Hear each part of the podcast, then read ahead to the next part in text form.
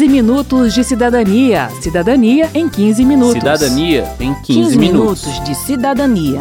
Cidadania em 15 Cidadania minutos. em 15 minutos. Uma mulher adulta, psicoterapeuta, pesquisadora e cofundadora de uma empresa de tecnologia criou um avatar, que é um personagem animado que representa a jogadora para entrar em uma plataforma de realidade virtual. O avatar, que tinha características físicas parecidas com as da sua criadora, foi abusado sexualmente por quatro avatares masculinos assim que entrou no ambiente digital, conhecido como metaverso. A pesquisadora denunciou a história ao mundo porque, apesar de o crime ter sido praticado em um espaço virtual, o pânico que ela sentiu foi real. Esse exemplo mostra como o mundo virtual incorpora e muitas vezes amplifica os riscos do mundo real, como afirma o pesquisador André Fernandes, da Coalizão Direitos na Rede. A tecnologia, ela não é a criadora de um problema, ela é uma grande lupa que escalona um problema social existente. É, quando a gente percebe, por exemplo, que boa parte dessas práticas deletérias, elas acontecem no próprio seio familiar, de qualquer ordem, né, com relações de intimidade, para poder gerar uma exploração da personalidade que está se construindo de uma criança de um adolescente, né, a gente vê que ah, tem questões que devem ser reveladas e que o legislativo precisa se debruçar, que é o problema educacional. Se esse nível de violência teve impactos emocionais em uma mulher adulta que tinha experiência com tecnologia e entrou no mundo virtual com objetivos profissionais, imagino o que pode acontecer com crianças e adolescentes que talvez nem tenham ainda a capacidade de reconhecer determinados tipos de agressão. É por isso que o 15 Minutos de Cidadania preparou esta série especial de dois programas com informações e dicas sobre como proteger nossos filhos e prepará-los para reconhecer ameaças na internet. Eu sou sou Verônica Lima. E eu sou o Márcio Aquiles Sardi. Desenrola, bate, joga de ladinho. Desenrola, bate, joga de ladinho. Em junho de 2022, a Comissão de Ciência e Tecnologia da Câmara realizou uma audiência pública sobre os chamados PACs de pornografia infantil, que são pacotes de imagens de nudez ou com caráter sexual produzidas por adolescentes aliciados por criminosos que compram e revendem esses produtos todo o contato é feito pela internet. Os dados apresentados na audiência pública pela representante do Conselho Federal da OAB, Daniela Marques de Almeida, trazem um pouco da dimensão do problema. Com relação à, à, venda dos pacotes né, de imagens pornográficas, tem alguns dados aqui da própria Polícia Federal, do Distrito Federal, que só neste ano a gente tem 45% de aumento desses crimes, do registro desses crimes, né, comparado aí com 2019, 2020, no mesmo período. E de todas essas ocorrências registradas em 2021, 63% envolviam venda e troca de materiais na internet, envolvendo aí principalmente adolescentes entre 6 e 11 anos anos e uma outra parte até seus 15 anos. Vamos explicar melhor como esse crime acontece. O aliciador estabelece contato com a criança ou adolescente, muitas vezes se passando também por criança ou adolescente, e convence a vítima a produzir e vender imagens sensuais de si mesma, que vão alimentar o mercado ilegal de pornografia infantil. Esses são os PACs em que o adolescente produz e vende as imagens em tese voluntariamente. Em tese, porque, segundo a Daniela Marques, da OAB, trata-se de uma pessoa em desenvolvimento, o que a torna parcialmente incapaz e, por isso, vulnerável. A lei trata a produção de pornografia infantil para fins econômicos pelo próprio menor de idade como um ato infracional. Quem explica é o promotor de justiça da Bahia, Moacir Nascimento Júnior. No dia que a pessoa completa 18 anos, ela pode fazer a produção de pornografia ela pode, inclusive, se relacionar sexualmente com pessoas mediante pagamento. Isso é da autonomia do indivíduo e não devemos julgar, do ponto de vista moral, a conduta de quem age dessa forma. Agora, quem tem menos de 18 anos não pode fazer isso. Primeiro, porque ao produzir a pornografia infantil está praticando um ato infracional. Lógico que a, o viés não é punir esse adolescente por estar produzindo isso, é entender, procurar ajudá-lo, direcionar para os programas que existem no município por meio de medidas de, de proteção adequadas, jamais enviar o adolescente para o cárcere em razão disso. Não, não é um caso de punição, é um caso de atuação do sistema de justiça no sentido de ajudar essa pessoa que está se colocando em uma situação de risco Bem, mas mesmo quando o adolescente acredita que está fazendo uma escolha livre ao produzir e vender as imagens, muitas vezes o crime evolui para a extorsão e a vítima se vê forçada a continuar a produção de fotos e vídeos por medo de ser descoberta e repreendida pelos pais, como explica a Marina Ganzaroli, que é presidente do Me Too Brasil, organização que ajuda vítimas de violência sexual a romper o silêncio. Pela vergonha, pelo estigma, pelo medo de como os pais irresponsáveis vão reagir, as vítimas acabam engajando em conversas que se agravam com o tempo, quando aquilo poderia ter sido parado e evitado muito antes. É, então, com a ameaça muitas vezes de uma imagem que nada ou quase tem, mas a ameaça de expor isso para os pais, para os responsáveis, essa adolescente acaba enviando imagens ainda mais comprometedoras, né? E, e apenas quando a gente já está lá na frente, já na sextorção, ou mesmo já no crime de compartilhamento não consentido, ou seja, aquela imagem já está lá numa rede social ou numa plataforma de conteúdo pornográfico, é que essa adolescente vai pedir ajuda. Por isso que a melhor ferramenta para proteger nossos filhos é estabelecer diálogo aberto com eles. Mas não para colocar medo ou fazer com que se afastem da internet. A vida moderna passa necessariamente pelo ambiente digital e por isso as crianças crianças e adolescentes precisam aprender a reconhecer as ameaças e ter abertura para conversar com os pais caso se vejam com algum problema. As crianças e adolescentes precisam saber também que, assim como na vida real, no mundo digital tem a idade certa para cada coisa. A classificação indicativa produzida pelo Ministério da Justiça, diz o promotor Moacir Júnior, é uma excelente ferramenta para direcionar pais e filhos na escolha do filme, jogo ou aplicativo mais adequado. O jogo eletrônico eletrônico para pessoa com 18 anos ou mais não deve ser jogado por uma criança. Né? Talvez um jogo de 12 anos possa ser jogado por uma criança de 8 anos com o pai. A questão da idade para iniciar o uso da rede social é 13 anos. Para a legislação americana, a, a, legislação europeia em alguns países é 16 anos. Isso não é à toa, é porque esses serviços, eles são serviços feitos para viciar, as pessoas ficam usando de forma compulsiva. Pessoas adultas, pessoas que já desenvolveram seu cérebro para identificar perigos, elas usam de forma compulsiva. Imagina uma criança. E caso você encontre conteúdo criminoso na rede, pode denunciar de forma anônima pelo site denuncie.org.br. Basta copiar o endereço da página e colar no formulário.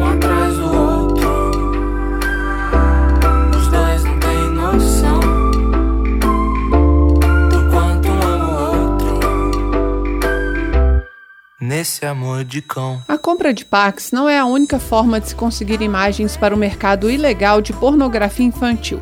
Muitas vezes as crianças e adolescentes produzem as imagens não para vender, mas para compartilhar com amigos e namorados por meio de redes sociais e aplicativos de troca de mensagens. É o chamado sexting. Mas se um criminoso invade um dos celulares e captura essas imagens para vendê-las na internet, fica quase impossível tirá-las da rede. Quem afirma é a representante da Polícia Federal na audiência pública, Rafaela Parca. Uma vez registrado uma relação sexual, aquilo se torna perene. Isso pode trazer consequências imprevisíveis no futuro próximo ou distante. Né? Isso serve para qualquer pessoa, não só crianças e adolescentes. Só que a lei UECA entende que os menores não têm ou podem não ter a exata dimensão dessas consequências, porque essas imagens elas vão ser compartilhadas por anos em sites brasileiros e estrangeiros. Por isso, o promotor de justiça Moacir Nascimento Júnior pede cuidado também aos pais que costumam publicar fotos de seus filhos em redes sociais, mesmo que os perfis sejam privados e que a intenção seja o compartilhamento de fotos e vídeos com amigos e familiares que estejam distantes, o risco de vazamento é alto. Se sua conta tem 100 seguidores você tem certeza que todos eles são seus amigos? Será que não foi um, um robô que roubou a identidade de algum ex-colega seu de escola e que você autorizou e ele lhe segue? Você não tem como saber isso. É uma publicação. Na hora que você coloca, mesmo num perfil fechado, uma foto de uma criança de biquíni, não é isso não é adequado. Essa dark web existem repositórios lá de imagens de crianças peladas, crianças com roupa íntima, crianças com roupa de, de praia. Não é? Eles, esses robôs saem fazendo essa varredura e vão organizando e vão revendendo isso. Os perfis de crianças também podem ser usados por criminosos para se aproximar de outras crianças, completa o promotor Moacir Júnior.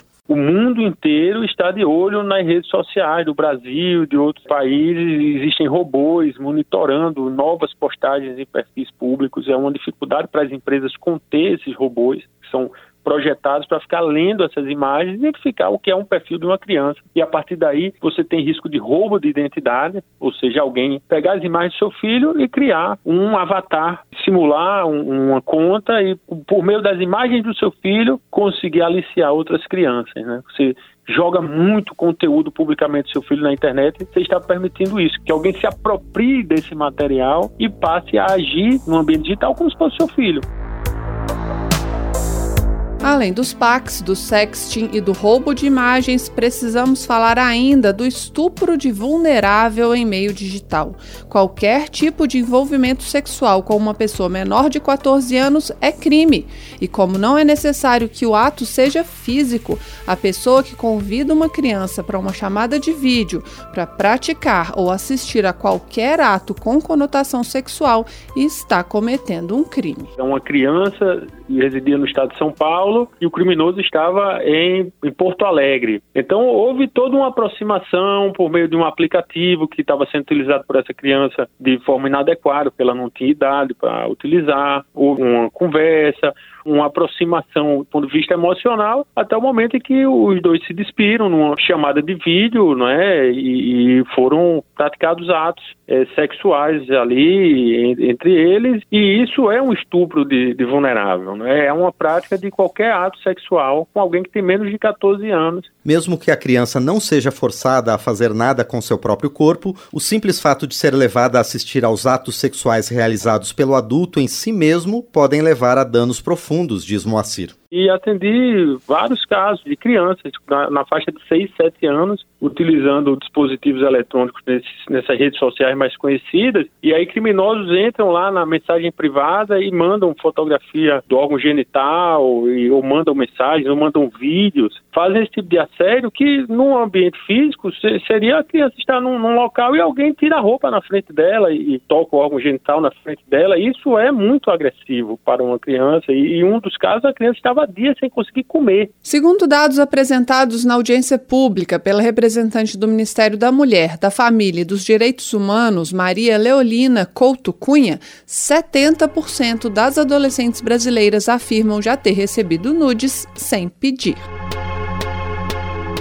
Agora pense em tudo isso com a possibilidade de sentir o toque que é feito à distância. A tecnologia está em constante evolução e já existem sensores para rosto, mãos e até mesmo órgãos genitais, que permitem experiências e sensações para além da visualização da realidade virtual pelos óculos. O Rodrigo Nejme, da SaferNet, se preocupa com a reprodução de agressões do mundo real no chamado metaverso, ou ambiente de realidade virtual o abuso de, de né, passar a mão no corpo de uma mulher, é o abuso, às vezes, de fazer alguns comentários. Isso tudo são abusos que estão na nossa sociedade e que passam a ser possíveis também no metaverso, quanto maior a possibilidade de representação do corpo nesse ambiente digital é preciso ter camadas de proteção a mais para crianças e adolescentes nesses jogos, nessas plataformas, porque ah, imagine aí o que pode ser para uma criança ou um adolescente que ainda não sabe nem perceber o tamanho da agressão que sofreu quando, por exemplo, alguém se aproxima do seu boneco com gestos obscenos ou com aproximações é, intimidatórias. A solução, diz Rodrigo, é avançar na educação para o uso seguro da internet. O canal ajuda.org.br da SaferNet traz orientações para pais e crianças, com atendimento também por e-mail ou bate-papo.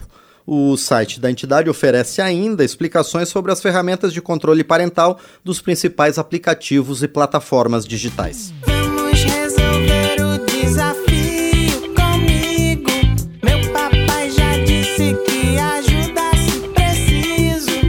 Termina aqui o 15 Minutos de Cidadania, que teve produção de Cristiane Baker e Lucélia Cristina, reportagem em texto de Verônica Lima, trabalhos técnicos de Marinho Magalhães, edição de Márcio Aquilissardi, apresentação de Verônica Lima e de Márcio Aquilissardi. Se você tem alguma dúvida, mande pra gente. O e-mail é rádio.câmara.leg.br e o WhatsApp é 61 999 78 90 80. 15 Minutos de Cidadania é produzido pela Rádio Câmara e transmitido pelas rádios parceiras em todo o Brasil, como a Rádio Boas Novas FM, da cidade de Pesqueira, em Pernambuco. Você pode conferir todas as edições do programa no site radio.câmara.leg.br e no seu agregador de podcast preferido. Estamos também no aplicativo Câmara ao Vivo, que você baixa no seu smartphone. Uma boa semana e até o próximo programa. Até lá! 15 minutos de cidadania. Cidadania em 15 minutos. Cidadania em 15, 15 minutos. minutos de cidadania. Cidadania em 15 Cidadania minutos. em 15 minutos.